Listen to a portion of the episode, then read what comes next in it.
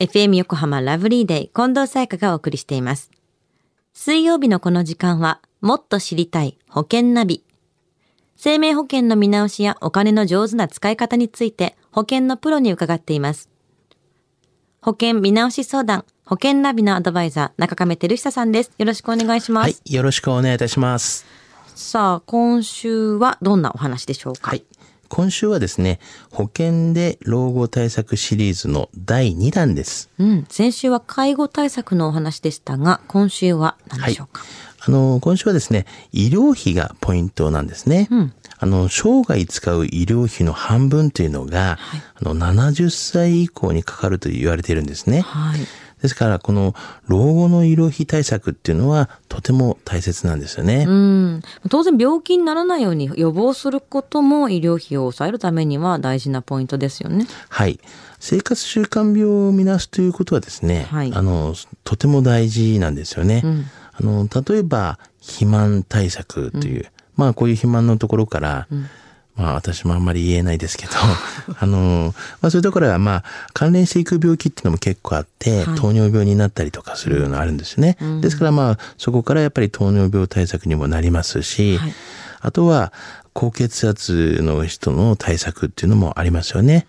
でもまあ、あの、基本的には、こう、運動をするっていうような習慣化をするっていうのがやっぱり大切なんじゃないかなというふうにはありますしね。毎日の繰り返しですから生活習慣見直すことがまず手軽に今日からできそうなことですよね。まあそうですよね。うんそしてまあその次にですね、そういったまあ生活習慣をですね、きちっとやった後に、この医療費の対策として、まあ医療保険を準備された方がいいんじゃないかなというふうには思うんですよね。医療保険ですね。はい。高齢者のですね、まあ、医療保険の選び方の、まあ、ポイントとしましてはですね、あの、やはり内容がですね、まあその保証の内容に対して、保険料がちゃんと見合っているのかっていうのが、まあ、ポイントがありますよね。うん。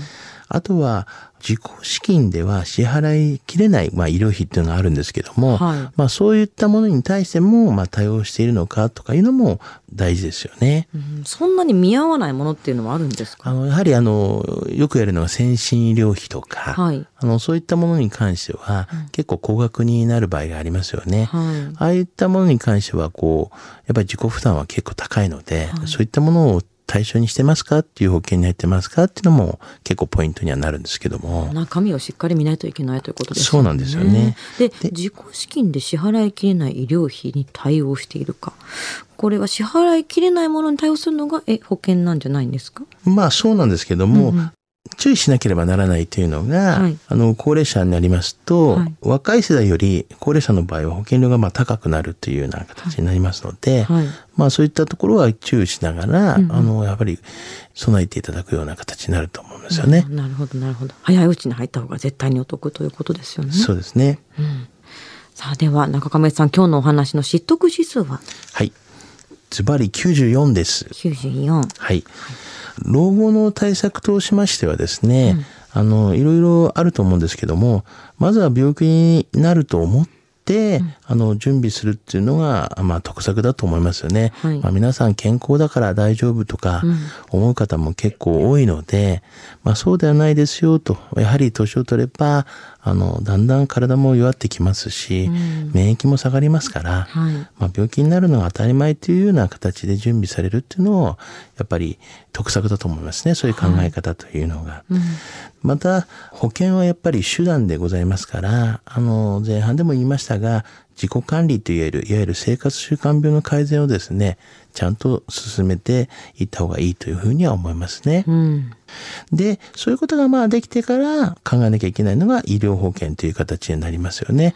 あの、まあ今回もそうですけど、まあ前からもずっと言ってますが、あの医療保険っていうのは若い時に準備した方が保険料的にはすごいやっぱ安いですから、あの、終身的にこうずっと保証が続くようなもので入っていただければ、あの若い頃のは本当安いと思いますので、若い頃にまあ準備をしていただくと。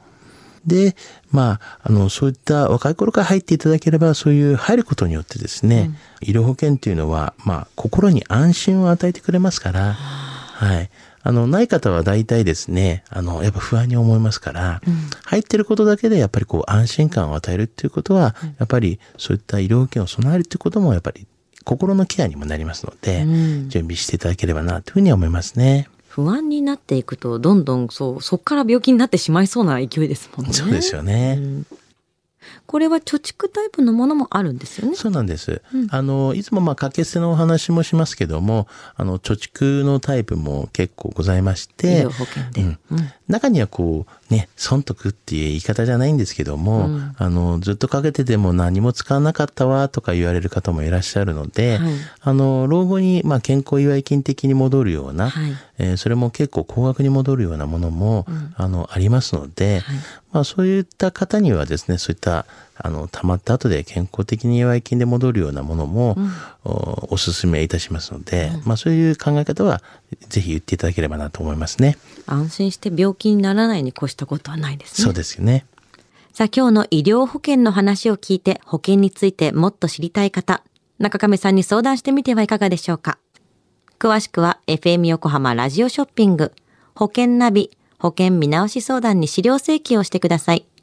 中亀さんに無料で相談に乗っていただけます。